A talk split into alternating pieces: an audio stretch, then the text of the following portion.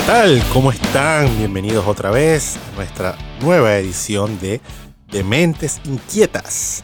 Tenemos otro nuevo episodio que no ha salido el lunes porque, bueno, la vida pasa. Pero bueno, nada, estamos muy contentos de poder volver a estar aquí y de poder grabar otro episodio y contar con, toda su, con todo su apoyo, con toda la gente que nos escucha. Saludo grande a todos los que nos están escuchando por primera vez y a todos los que nos escuchan repetidamente. Mi nombre es Gustavo Rivera y bueno, aquí a mi lado tengo a mi bella esposa.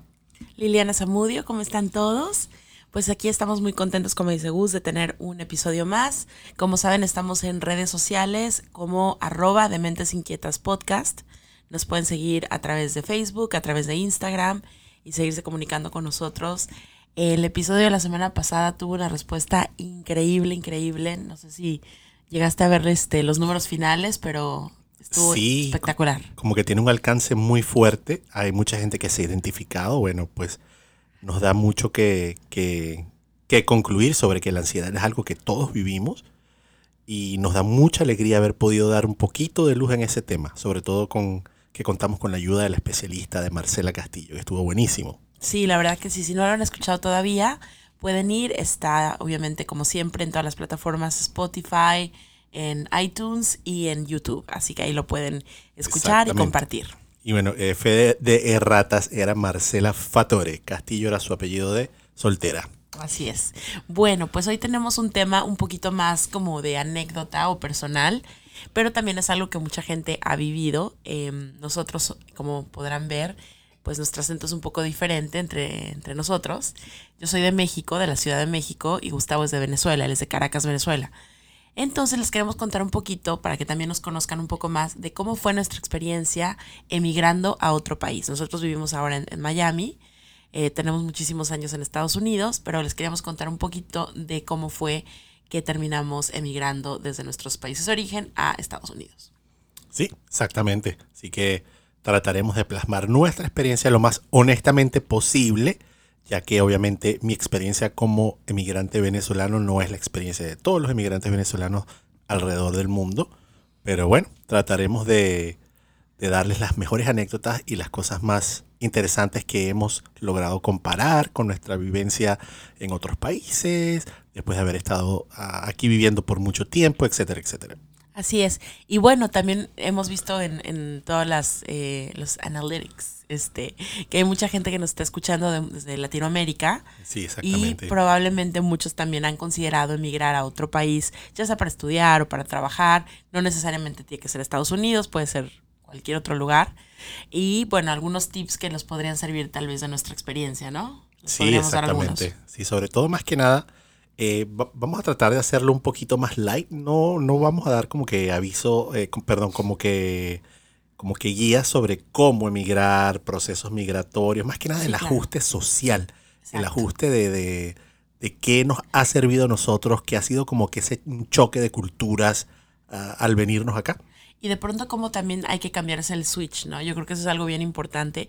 Muchas veces uno ve que las personas que vienen o emigran a otro país o estando inmigrantes en otro país, muchas veces el, el, reto más grande no es necesariamente el conseguir un trabajo o no es siempre aprender el idioma, aunque sí eso definitivamente es parte de los retos, pero muchas veces es hacer el switch mental de decir ya estoy en otro país, tengo que abrir la cabeza, tengo que aceptar y convivir con otras culturas, este, no tener prejuicios. Y muchas veces, créanlo o no, aunque uno dice yo, yo soy súper abierto de mente, yo eh, acepta a todo mundo, te das cuenta que la gente no es necesariamente así y muchas veces al querer seguir buscando, probablemente como por añoranza, lo que es más cercano a su cultura, a su país, pues se les complica más el proceso y es algo de alguna manera como que se meten en el pie ellos solos, ¿no? Sí, y muchas veces te das cuenta que a lo mejor tú piensas que eres muy abierto, pero llegas aquí y te das cuenta que te falta un poquito como para de abrir la cabeza para, para asimilar temas hacia la experiencia que vive otra gente acá. Por lo menos aquí estamos hablando de la ciudad de Miami. Eh, esa es mi experiencia. Yo me vine aquí a la ciudad de Miami y como es bien sabido, esto es una amalgama de culturas hispanas. Aquí aprendes a conocer a toda la gente de, de, los países hermanos de Latinoamérica, de Colombia, de Brasil, Argentina, Uruguay, Paraguay, etc. Pero a mí me llama la atención me gustaría que empezáramos con esto. Lily emigró a la ciudad de Los Ángeles, California. Ahí la cosa es un poquito distinta, ¿no? Sí, exactamente. Yo me fui a Los Ángeles cuando tenía 14 años, desde la Ciudad de México. Y la cuestión ahí es distinta, por ejemplo, a Miami, porque ahí, por ejemplo, la migración es de todo el mundo, no es nada más latinoamericana. Entonces, por ejemplo, tienes, o sea, yo en un salón de clases estaba con gente de la India, con gente de algunos países de América Latina, con personas del Medio Oriente, de muchos países de Asia, em, con mucha gente, ya dije Medio Oriente, ya. sí, ya. ya dije, mucha gente de Europa, check, check, check. Entonces, em, en ese sentido, yo siento que la gente de pronto como que hacía un esfuerzo mayor por, por ejemplo, aprender el idioma inmediatamente, porque estabas en una ciudad como Los Ángeles, que es tan, tan diversa, donde tienes que aprender el idioma porque si no definitivamente no te vas a poder comunicar con el de al lado que es de China, con el de que se sienta en la butaca de enfrente que es este de Irán, con el que está atrás que es de no sé, cualquier otra parte. Entonces, a diferencia de Miami donde llegas y el de al lado es colombiano, el del otro lado venezolano y así. Entonces, yo creo que en ese sentido la gente trata de como culturizarse, se podría decir, o como acostumbrarse a la cultura local. Aclimatarse. Aclimatarse, exactamente. Entonces esa fue mi experiencia, o sea, yo me fui a vivir a, los 14 años, plena adolescencia, tampoco eso me facilitó mucho las cosas, em, pero pues llegué bastante abierta en mente.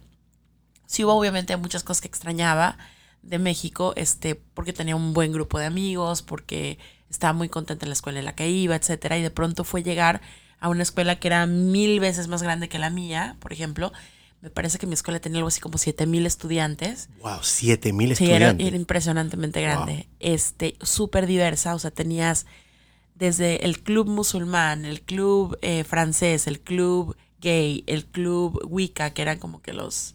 Sí, es como esta, esta religión basada como en, en todas las tradiciones célticas. Exactamente. tenías el club cristiano, también tenías el thespian, que eran los, los de teatro, tenías a las cheerleaders. Entonces, tenías un grupo impresionante de personas tan distintos unos de los otros. Claro, el mundo se abría, ¿no? Sí, totalmente. Y era... como que cabe, cabe decir que las escuelas aquí en Estados Unidos, depende de la ciudad donde estés, tu, tu zona, etcétera, etcétera, no es este, poco común ver escuelas con ese número de estudiantes, 5.000, 6.000, 7.000 estudiantes. Exactamente, entonces de alguna manera por eso también se ese tipo de clubs, porque te iban como haciendo que encontraras tu espacio en un mar tan grande de, personas, ¿no? Y el principio justamente fue para mí es el, el, reto de encontrar quién era yo, qué me gustaba, qué es lo que yo buscaba de la vida. Este, y eso fue como que algunos, algunas cosas que me fueron guiando, ¿no? Entrar a ese tipo de clubs, entrar a algún tipo de organizaciones, este, afiliarme a cierto tipo de deportes y ese tipo de cosas como que te van, te van guiando y te van tomando de la mano. Y bueno, eso, eso fue algo que, que a mí me ayudó muchísimo. Que a diferencia de ti, por ejemplo, que tú llegaste un poco más grande, pues es un poco más complicado porque tú llegaste directo a la universidad, ¿no? Sí, a, diferencia de ti, yo llegué derechito a la universidad. Yo ya, ya me había graduado de, la escuela secundaria, el high school, el bachillerato, y vine a seguir estudiando en la universidad porque ya había empezado a estudiar allá en, Venezuela. Y también fue algo como, si bien no era muy, muy, este, no fue un shock muy grande, pues ya tenía cierta, ya tenía cierta noción, cierta noción de cómo era la cultura. Más bien, de hecho, el shock más grande para mí fue lo, lo hispano que era Miami, ¿no? En ese sentido, ver tanta gente hablando español primero que hablando inglés, o, ver gente hablando inglés y que de repente lo escuchas español y tú dices, oye, pero tú, tú, eres, tú eres latino. Ah. Así que sí, es eso como parte. Y bueno, llegué que tú, que tú lo viste en Los Ángeles conmigo las veces que llegamos a ir a visitar a mi familia. Sí, sí. Que el, el hispano no necesariamente te va a hablar en inglés. Sí. Perdón, en español, en español. Sí, a menos que tú se lo pidas. Ahora han cambiado un poco las cosas, pero en esa época, está hablando de, mm, no sé, o sea, los noventas, cuando yo llegué, mediados de noventas, no era necesariamente que la gente te iba a hablar en español. Como que de alguna manera sí, por la default, gente. como acá. Sí, la, la, gente lo podía identificar, no, no identificar, pero la gente lo podía percibir como que era un poco prejuicioso el porque te veo latino, te voy a hablar en español, ¿me entiendes? Claro, claro. Y en Miami es completamente distinto. En Miami hasta la fecha es te veo como te veo, te voy a hablar en español de entrada, ¿no? Sí, y ya después investigo si hablas español o no. Exactamente. Sí que es, es muy interesante recalcar la historia compleja que hay entre Estados Unidos y México, sobre todo en los estados fronterizos, ¿no? Que siempre ha habido como que una disputa territorial a través de, de muchos, muchos años y ha habido mucha gente que ha quedado en ambos lados. O sea, hay gente americana que ha quedado generacionalmente en México y viceversa. Entonces como que siempre hubo un poco más como que de, ¿cómo se dice? De, de, de- de apprehension, hubo un poco más como de tensión en asumir que alguien no hablaba inglés o Claro. no hablaba español.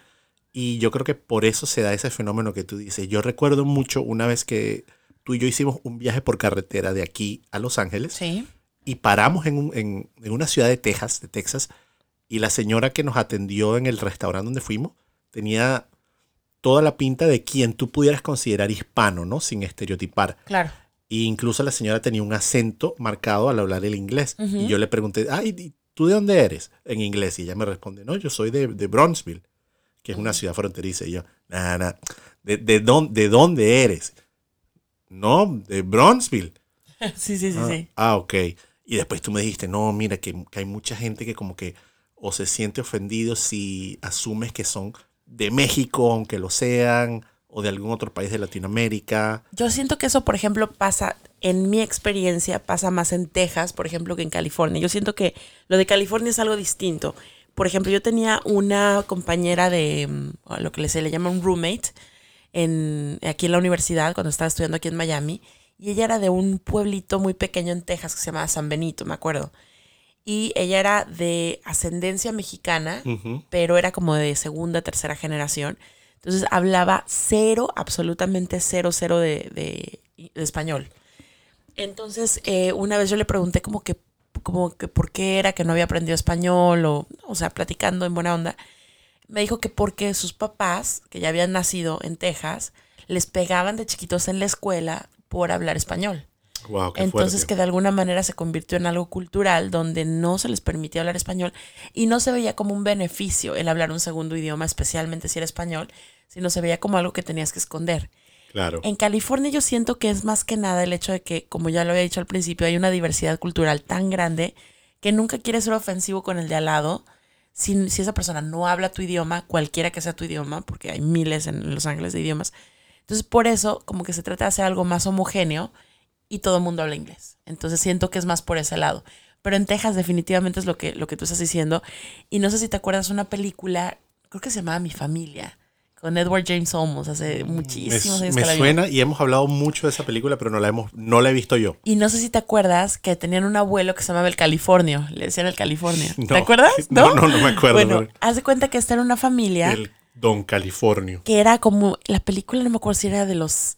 O sea, se hizo punto en los noventas, pero la película tomaba lugar tipo en los 50, 60. Como que hablaba de varias generaciones de familias. Exacto, de una familia o mexicana. mexicanas, ¿no? mexicana específicamente, pero que vivían en California. Entonces, en la tumba de Don Californio, cuando se muere, dice: Yo no crucé la frontera, la frontera, frontera me me- cruzó a mí. Muy bueno, sí. Entonces me encanta porque ese, esa historia hablaba un poco de cómo fue exactamente lo que tú mencionaste, que fue esta cuestión donde antes de que, cuando, cuando California todavía era parte de México, eh, hubo muchas familias que eran de México y que Sí. simplemente cuando Santana, que fue el presidente que vendió mucho del territorio mexicano a Estados Unidos, em, o sea, cuando en la época que lo vende, pues mucha gente de la que ya era, que era mexicana, que ahí nació, que todo, de pronto ese territorio se convierte en territorio americano Claro. y ellos se convierten en inmigrantes en el lugar donde ellos nacieron y donde nacieron todas sus generaciones. Qué fuerte. Es fuertísimo, pero bueno, eso es más o menos lo que te quería Eso es lo que pasa. No, y eso también le puedes añadir, nos estamos yendo un poquito, pero me parece que esto es muy interesante, tipo cultura general, que el estado de Nuevo México al principio fue poblado por españoles.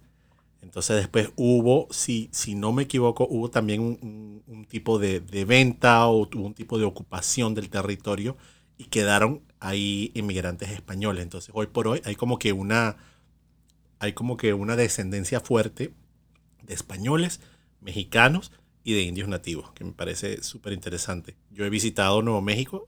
Viviste en Nuevo ve- México unas semanas. Sí, sí, exacto. Viví en Nuevo México. Eso es tema para otro podcast más Exacto. adelante. Pero sí, viví en Nuevo México un par de semanas y pude absorber la cultura. Y ahí se ve exactamente eso. Bueno, chistosamente a mi mamá eh, le pasó. Mi mamá estaba conmigo en ese momento y fuimos a un Walmart. Y ella como que quería saber qué, qué decía la lata de los frijoles que estaba viendo, no sé por qué. Y se le acercó una muchacha. Ay, mijita, mira, tú me puedes ayudar. Tu mamá. Y- sí, sí. Y, y- y- y la Pero chama... es el acento maracucho de tu mamá, porque la mamá de Gus es de Sí, es maracucha, sí, pero no es maracucha rajá, como dicen eso. Quisiera que lo fuera, no me apenas. Me, ¿Cuál es, cuál es la acento. diferencia entre tu mamá y una maracucha rajá? En una maracucha rajá te hace un acento más fuerte, te habla así, hey mi amor, mira, vení para acá. Pero entonces mi mamá le dice, ay, ayúdame, eh, ¿qué dice aquí? Y la muchacha la mira y le dice, lady, I don't speak English, I don't speak Spanish. Y mi mamá dice, bueno, pero es que si tiene cara de latina. Tu Y- mamá, o sea, lo más eh, políticamente Sí, incorrecto. sí, sí, exacto. Mi mamá es una generación donde, bueno, ese tipo de cosas eh, no aplicaban tanto. No, no puedes asumir. No, mi mamá. Claro, claro, Mija, pero con esa cara de plátano asado, ¿cómo no vas a hablar español? Y, y bueno, tu- tuvimos que, tuve que tener una charla muy parecida a la cual, con, con la cual abrimos el programa. Ay, Dios mío. Sí, sí que, bueno, eso es otra parte, porque California es un estado bastante progresivo en ese sentido. Es como que el, Sí. es como que el, el líder de todo lo que pasa de manera progresiva en este país. Incluso es un país muy, muy, este, como que repudiado por esta gente que es como que de extrema derecha o, o gente muy conservadora, porque todo lo que pasa tiende a ser un poco más progresivo. Por ende, todo este tema de... Un no- estado, dijiste un país. Un país, perdón, California es un estado, aunque pudiera ser un país. Sí, definitivamente. Sí, se una- independizar Sí, tranquilamente. tiene una economía muy fuerte, pero bueno, eso me pasa mucho. Entonces ahí como que hay mucho de ese, ese tema de ser respetuoso, de ser cuidadoso con lo que se dice, con lo que se asume Sí. de una persona, porque se vea de una manera u otra. Pero eso no pasa aquí en Miami. Es que sí, o sea, eso es algo que a mí siempre me ha dado.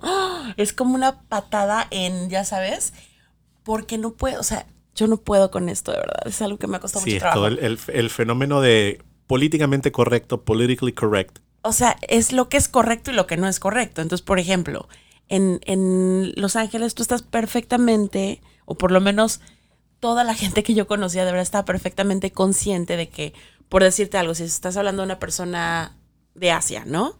No puedes asumir que esa No persona es China. ¿Por qué? Porque es el país más grande. No. O sea, tienes que saber que puede ser filipino, que puede ser vietnamita, que puede ser, no sé, de Camboya, de Japón, de Corea del Sur, de lo que sea, y jamás vas a asumir. O sea, porque es lo más ofensivo. Y no porque ser de China tenga algo de malo, absolutamente que no. Claro, Simplemente no es que, el país de donde tú eres. que hay 300 mil nacionalidades, como a los todos los latinos no les va a gustar que les digan mexicanos porque es la mayoría de los inmigrantes que se vienen a este país. Sí, O en Miami, que a todos los latinos les digan cubanos porque es la mayoría de latinos que hay aquí en Miami.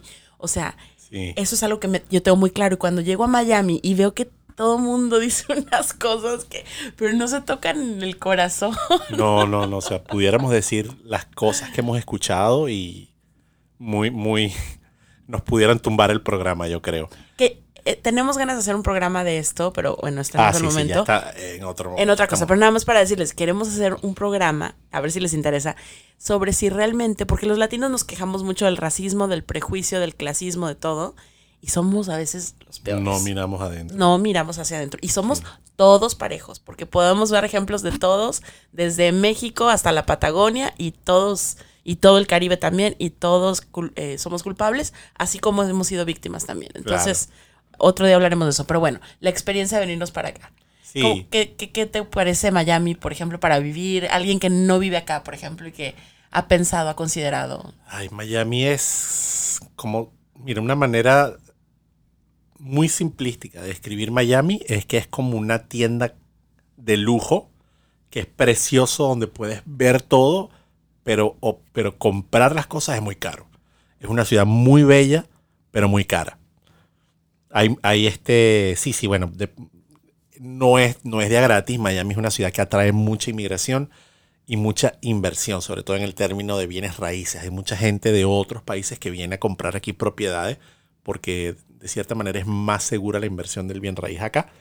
Y, por ejemplo, si tú eres una persona clase media tratando de comprar una casa, una propiedad, te puedes encontrar con el fenómeno de que la oferta, eh, de que la oferta que compite contigo es alguien que quiere comprar la casa en efectivo, en el momento. O sea, nada de financiamiento, nada de ir al banco, nada de historial crediticio, etcétera, etcétera. Esa es una, una de las cosas que yo te puedo decir hoy por hoy, como persona que vive en Miami, que es algo que yo veo como más difícil. Pero por otro lado, las personas que regularmente están comprando en efectivo las propiedades no son de Miami, son inversionistas sí, regularmente. totalmente. Bueno, también, o sea, de mucho de América Latina, pero también hay rusos, también hay de diferentes lugares que vienen y compran en efectivo la propiedad. Entonces, para el que vive acá y realmente está tratando de comprar no para inversión, sino para vivir, eso lo complica un poquito. Ahora, Gus dice, y, y es correcto, es una ciudad que es cara, pero tampoco es tan cara como otras en Estados Unidos, Sí, no es como la podría ser San Unidos, claro. Francisco, o como puede ser Nueva York, o como puede ser Los Ángeles. Entonces, en ese sentido todavía no estamos en lo más caro. Y por otro lado también es una ciudad que, no sé, los últimos em, reportes, tendríamos que revisarlo para dar mejor información, pero hasta hace unos años era entre, estaba entre las más pobres de Estados Unidos en cuanto a per cápita. Y Sí, hay los salarios mucha- son muy bajos Sí, hay en mucha Miami. disparidad de clase. Sí, definitivamente. O sea, hay gente que vive maravillosamente, pero también hay gente que, que le cuesta un poquito más. Y en cuanto al, al salario mínimo, no está entre los más altos del país, definitivamente. Sí, no, yo, yo creo que no. Pero bueno, eh, vale decir que es, un- que es como que una ciudad, este, plataforma de aterrizaje para muchos, porque todos la conocen. Por lo general, muchas personas conocen a alguien que vive en Miami, de la comunidad latinoamericana de tu país, y es fácil como que alguien te diga, no, mire, yo conozco a esta persona, tú puedes llegar acá, lo puedes contactar, él te va a dar un trabajo, te va a decir cómo son las cosas. Eso le pasó a unos amigos de nosotros que queremos mucho, que ellos nos cuentan que ellos llegaron a Miami sin conocer, sin tener la menor idea de cómo era el país. También era en el 2001, por ahí, o sea, no había tanto, tanta información en internet, etcétera, etcétera. Y que ellos llegaron por un contacto que les dio alguien y que al llegar aquí se pusieron de acuerdo, se vieron, se tomaron un café y le dijeron, bueno, tú vas a ir acá y tú vas a decir work, que es la palabra en inglés para trabajo. Y así empezó la historia de, de esa gente que hoy por hoy eh, son ex, súper exitosos y bueno, viven, viven muy bien, por, por decirlo así. ¿Qué Pero es lo que dirías que más extrañaste de Venezuela cuando llegaste a Miami? pues lo que más extrañé de Venezuela pues era el, el grupo social que yo tenía allá. Eh, sin duda alguna yo creo que eso es lo que tú más extrañas. O sea, cada vez que mi, mi experiencia fue que yo me vine acá y como que los primeros meses estás absorbiendo todo, estás como que viviendo al máximo la experiencia. También mi experiencia fue que yo vine a estudiar, yo no tuve que llegar a, a trabajar, yo no vine huyendo de ninguna situación, así que a lo mejor esto no refleja el grueso de los venezolanos que están viniendo ahorita. Pero yo vine como que a estudiar. a- a- Que también te viniste en el 2001, ¿no? Que era- yo me vine en el 2001 y si bien sí había, no, no puedo negar que no había un trasfondo como que, mira, Venezuela no se va a... El, el futuro de Venezuela no es muy claro. Vámonos por lo menos un par de años a ver qué pasa. Si bien... Vamos a decirlo claro para que se te entienda bien la gente. Ustedes se dieron cuenta que con Chávez venía algo muy, muy difícil.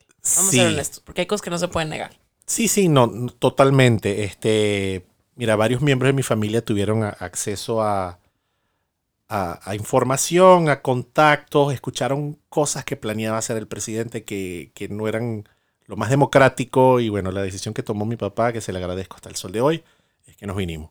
Pero bueno, cuando yo llegué, como te digo, era todo la casa nueva, ver, ver los paisajes, ver, ver la- las cosas que vendían, cosas que tú, des, que tú en tu país veías que eran difíciles de, de- de- de- de- aunque sea verlas en una tienda, aquí las tenía, todo el mundo las tenían por montones, conocer a alguna gente nueva, pero como que es como un high, tú estás en esa ola de ese high y de repente llega un momento que pum, te cae.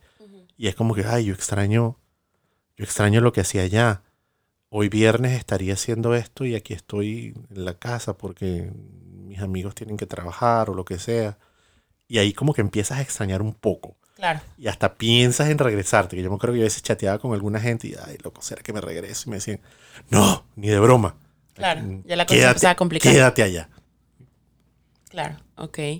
Para mí yo creo que fue un, un shock que sí tuve de pronto, fue el de pronto llegar a- acá y ver que el inmigrante, o sea, a pesar de que eh, personalmente nunca lo viví, gracias a Dios, nunca tuve una, un- una cuestión donde hubo un repudio de ningún tipo hacia mí, al contrario, la verdad que siempre todo el mundo me abrió las puertas de una manera increíble, siempre me, me, hicieron sentir bienvenida, pero que había cierta cuestión con la cuestión del, del inmigrante, ¿no? Como que... Ah, ¿En Miami o en Los Ángeles? En Los Ángeles. Ok. Como que, ah, esto, o sea, es como que ser inmigrante es malo. O sea, yo no agarraba la onda, te digo, estaba muy chavita. Entonces, de pronto ver eso era como que, wow. Y ver que no había, como te explico, todavía, les repito, esto fue mediados de los noventas, entonces todavía no había todos los medios, por ejemplo, que hay ahora, plataformas este, de comunicación, medios para los latinos, ¿no? De pronto había unos dos, tres y, de, pobremente hechos, o sea, la calidad del contenido era fatal, tanto en el radio como en la televisión, y que me perdonen, pero... Sigue siendo una constante. Sigue siendo un problema para mí, pero tremendo y de pronto decir, pero es que, o sea, no se dan cuenta que, que, que habemos más, que queremos más, que queremos más calidad de contenido, que, que no me gusta que me hablen como si, si fuera tonta, que ese tipo de cosas este, me, me costó trabajo y mm, yo creo que eso fue algo así como que muy difícil para mí, porque aparte yo venía de un ámbito culturalmente bastante lindo, ¿no? O sea, este, mm, el, te lo contaba la otra vez, ¿no? mis amigos en la secundaria, que es lo último que cursé allá, eran gente que escuchaba música muy linda, que leía mucho, que les gustaba eh, la poesía, el teatro, todo lo que era la onda cultural y de pronto llegar acá y pues no encontrar lo suficiente y especialmente para o en español, que en ese momento yo apenas estaba aprendiendo inglés, me costó un poquito de trabajo esa parte, ¿no? Pero evidentemente te das cuenta que el país no tiene por qué adaptarse a ti, tú te tienes que adaptar al país y a la realidad y que si hay una realidad que no te parece, pues la tienes que cambiar tú. O sea, no, no te digo que te quedes sentado sin hacer nada, pero si algo que no te parece, cámbialo tú. No vengas a exigir absolutamente nada a nadie porque nadie te debe nada. Y abrir la mente. Aceptar lo que tienes, aceptar lo que se te está dando en este país, tanto la gente que te rodea como lo que hay disponible y apreciarlo, aprender, abrir la cabeza, conocer personas de otros países y siempre quitándote como que esa, esa barrera del prejuicio. Yo creo que ese es el mejor consejo que yo podría dar. Sí, está muy bueno. Este, de por sí. Sí, es como reiterar el punto que tú hiciste. Eh, uno viene acá a, vivir otro tipo de vida. No puedes este, vivir la vida que vivías allá. No tienes que cambiar quién eres, no tienes que cambiar ni olvidar tus raíces. Tú siempre vas a ser esa persona. Pero yo creo que clave del éxito migratorio es tener un cierto poder de adaptación y cierto poder de respeto, porque las cosas no se van a hacer como estás acostumbrado. Incluso con gente compatriota tuya, eh, no vas a encontrar el, mismo, eh, la misma manera de llevar las cosas, no, no, vas a encontrar la misma manera de ver las cosas, pues todo el mundo está tratando de hacer una vida acá en, o en el país donde tú decides emigrar. Totalmente, yo creo que al final de cuentas el venir con una mente abierta y, dispuesto a absorber como esponja todo y como dice Gustavo, no necesariamente significa que tú vas a cambiar quién eres o que tu core, como se diría, tu... Sí, la esencia de tu ser. La esencia de tu ser no tiene por qué cambiar. Eh, sí estar abierto a posibilidades, sí estar abierto al aprendizaje, porque si no, al final de cuentas, el que nos vamos, a, o sea, nos solitos nos complicamos la vida, ¿no? Si sí. es muy cerrado. Entonces, eso es, eso es lo que yo diría. Y bueno, nada, o sea, que no tengan miedo a, aquellos que nos estén escuchando en América Latina y que si su sueño es irse a estudiar a otro lugar y de pronto, así sea para regresar a su país más adelante. Exacto. Este, o si quieren irse a trabajar a, otra, a otro lugar o de intercambio, lo que sea, la razón no importa, o sea, o si la situación de tu país está muy complicada económicamente o políticamente. O sea, no lo, de verdad, planéalo, definitivamente planéalo, hazlo con tiempo, junta dinero, todo lo que tengas que hacer, planea, investiga toda la cuestión migratoria, todas las cuestiones legales, todo lo que tengas que hacer, pero no estamos amarrados a ningún lugar. Sí, definitivamente, o sea. Y si vas a emigrar y quieres a tu país, sé un buen embajador de tu país. Ah, Van a haber muchas, este, eh, muchas ideas erróneas de cómo son los tal, tal, tal, los venezolanos, italianos, etcétera. Tú tienes que pelear contra esas ideas siendo un humano excelente. Simple, simplemente. A mí me ha pasado aquí, como te va a pasar si emigras o si viajas simplemente. Exacto. y no tienes que viajar a, Turquía, o sea, puede ser dentro de, tus, dentro de tu país, dentro de tu ciudad, que van a decir, ay, pero yo pensaba que todos los de X localidad eran todos así, porque yo conocí uno que una vez era así. Simplemente tú siendo una buena persona vas a eliminar todas esas ideas erróneas y vas a ser un tremendo embajador de tu país. Exactamente. Y acuérdate que muchas veces, eh, sobre todo fuera de, de, los lugares como los que estamos hablando, como Miami, por ejemplo, de tanto latino, en otras partes del mundo probablemente vas a ser el único guion, rayita Exacto. venezolano, mexicano, colombiano, argentino, lo que sea. El único que esas personas están conociendo. Entonces, sé la mejor versión del ciudadano de tu país que pueda ser. Entonces, siempre sé ético, sé responsable, sé prudente, sé respetuoso a donde vayas. Entonces, yo creo que eso sería como que el mejor consejo. Exactamente. y bueno, por último, si una vez que emigraste tienes la posibilidad, viaja y conoce el mundo. No hay nada más rico que absorber las otras culturas, aprender, te expande la mente y te hace una mejor persona. Así es. Así que bueno, esperamos que les haya gustado este episodio. Y bueno, sigan mandándonos eh, ideas de temas. Tenemos muchísimas en la lista. Exacto, sí. Y también muchos invitados pendientes. Este, así que vamos a estar haciéndolo cada semana. Muchas gracias otra vez. Les recordamos las redes sociales, arroba de Mentes Inquietas Podcast, a través de Instagram y a través de Facebook. Y eh, todos los episodios anteriores están en las plataformas de Spotify, iTunes y YouTube. Sí, exactamente. Muchas gracias por escucharnos. Nos vemos prontamente en otro episodio de De Mentes Inquietas.